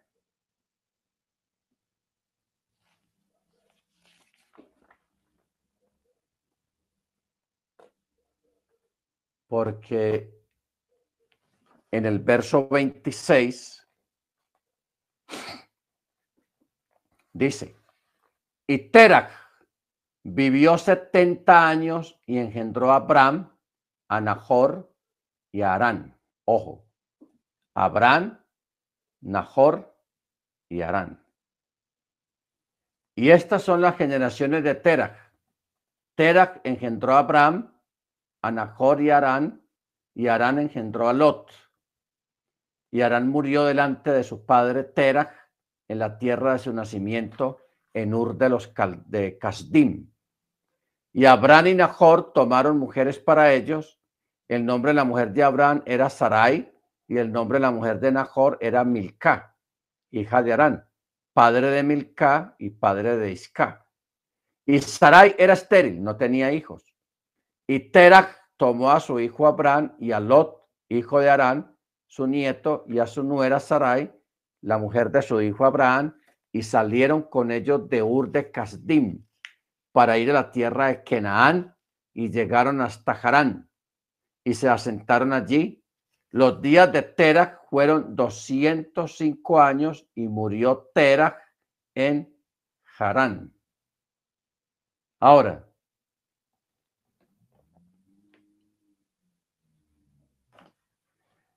hay un detalle acá en el texto de que aquí hay Masora. O sea, en Harán,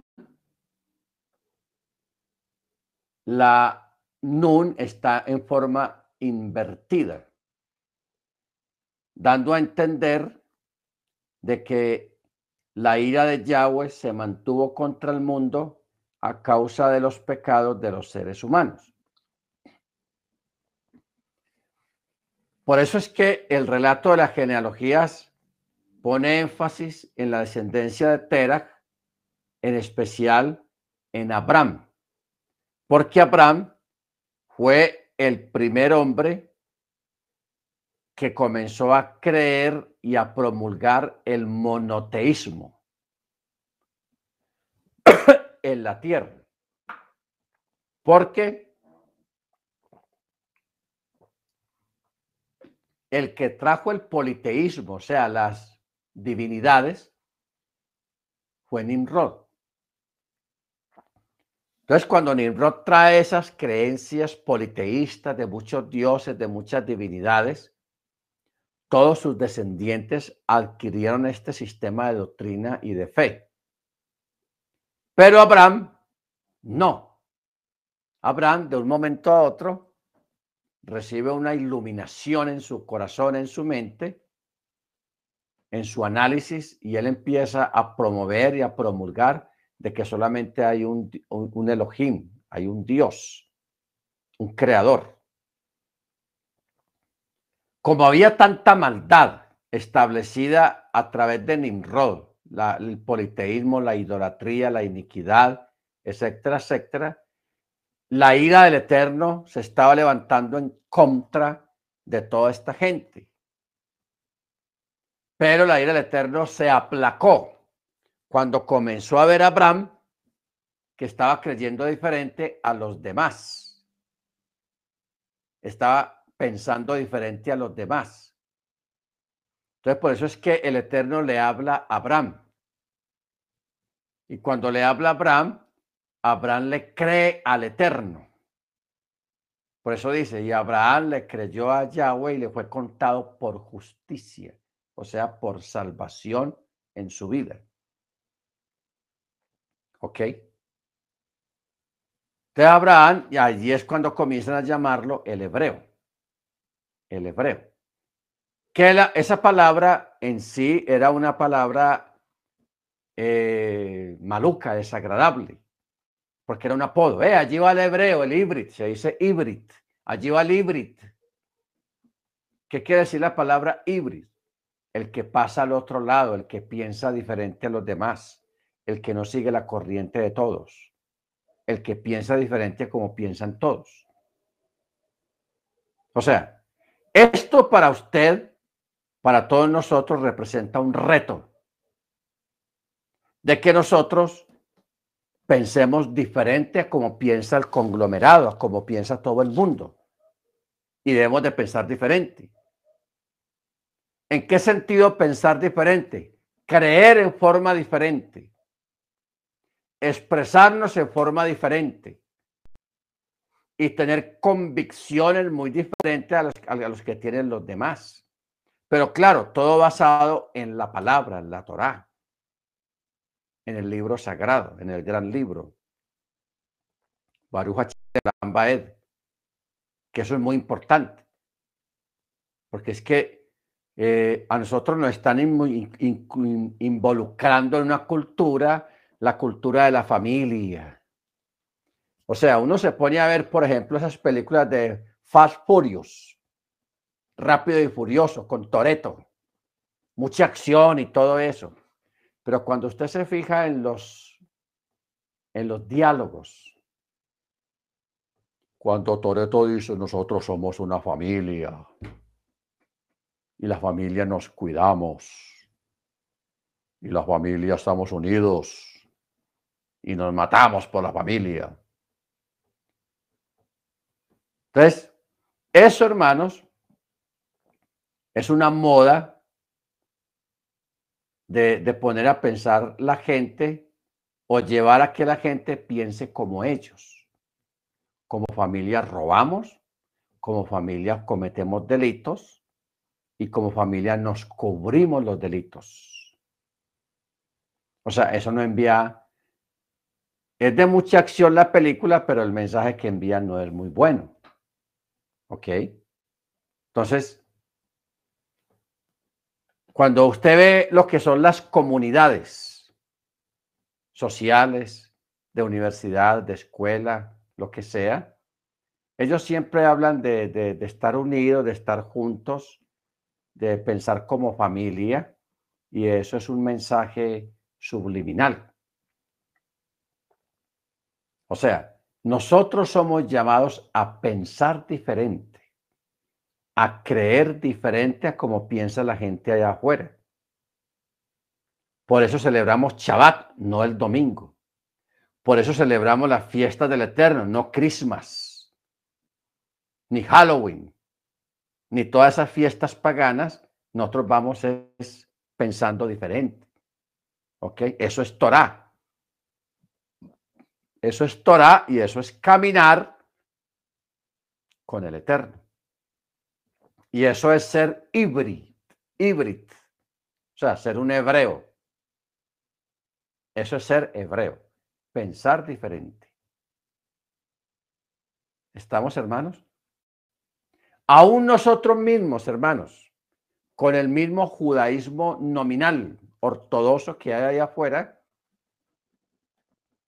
aún dentro de, dentro de todo eso mismo, pensamos diferente. Ellos no creen en Yeshua, nosotros sí creemos en Yeshua. Como el Adón, como el Salvador, como el Machía, como el ungido. Bendito sea su nombre. Eso es un híbrido. Y, dentro de lo híbrido hay otros híbridos. Nosotros también somos más híbridos que cualquier otro híbrido. ¿Lo entendemos? O sea, el pueblo judío, el pueblo hebreo, que está allá afuera, pero que no cree en Yeshua, y nosotros estamos también dentro de ellos, pero aún dentro de ellos, estando dentro de ellos, pensamos diferente a ellos en cuanto a la fe y en cuanto al Mesías. O sea que si Pablo decía que él era hebreo de hebreos, judío de judíos, nosotros también lo somos, somos híbrid de híbrids. ¿Ok? Baruch Eso está como interesante esa forma de, expresión y, la forma de asimilar y de expresar las cosas. Bendito sea su nombre. Muy bien, hermanos, ya se nos fue el time, el tiempo.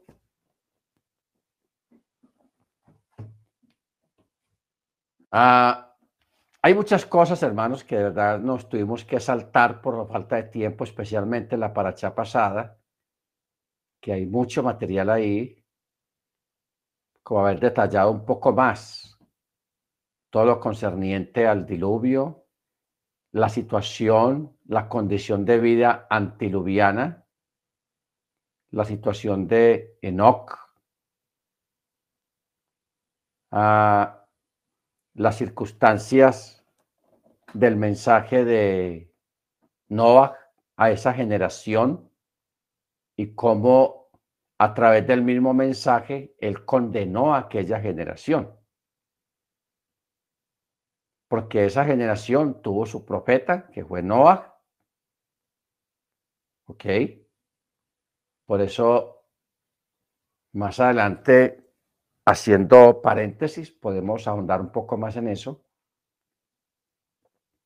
Como también la parte de los continentes, las siete columnas. El hermano no alcanzó a, descubrir más textos, pero yo en otro estudio tengo todos los textos que hablan acerca de las siete columnas sobre las cuales fue labrada la tierra o está parada la tierra, que hoy en día se les llaman continentes. En la escritura los llama columnas, columnas o parales. O sea, nosotros no debemos de mirar la Biblia con mente moderna ni con vocabulario moderno, porque hay muchas expresiones en las escrituras que eran expresiones muy antiguas, que hoy en día fueron reemplazadas por otras palabras que son, llamémoslas, modernas, y eso a la final puede traer un poco de confusión porque aleja a la persona de la realidad. ¿Ok? Bendito sea el nombre del Eterno. Muy bien. Vamos, hermanos, a prepararnos para cerrar este, esta clase y cerrar el Shabbat también, porque aquí ya son las seis y cinco minutos. Hermano Maicon es tan amable y nos preparas el sonido del chofar. Baruch Hachem. El sonido del chofar. Ah,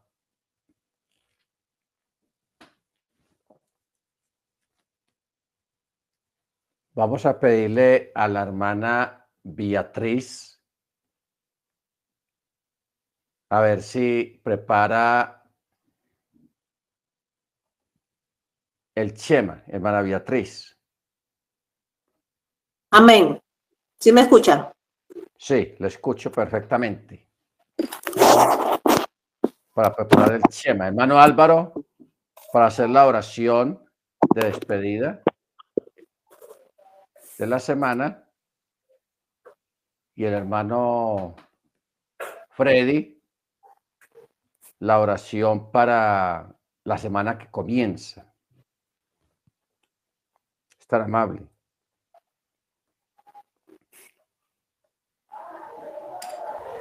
Ok.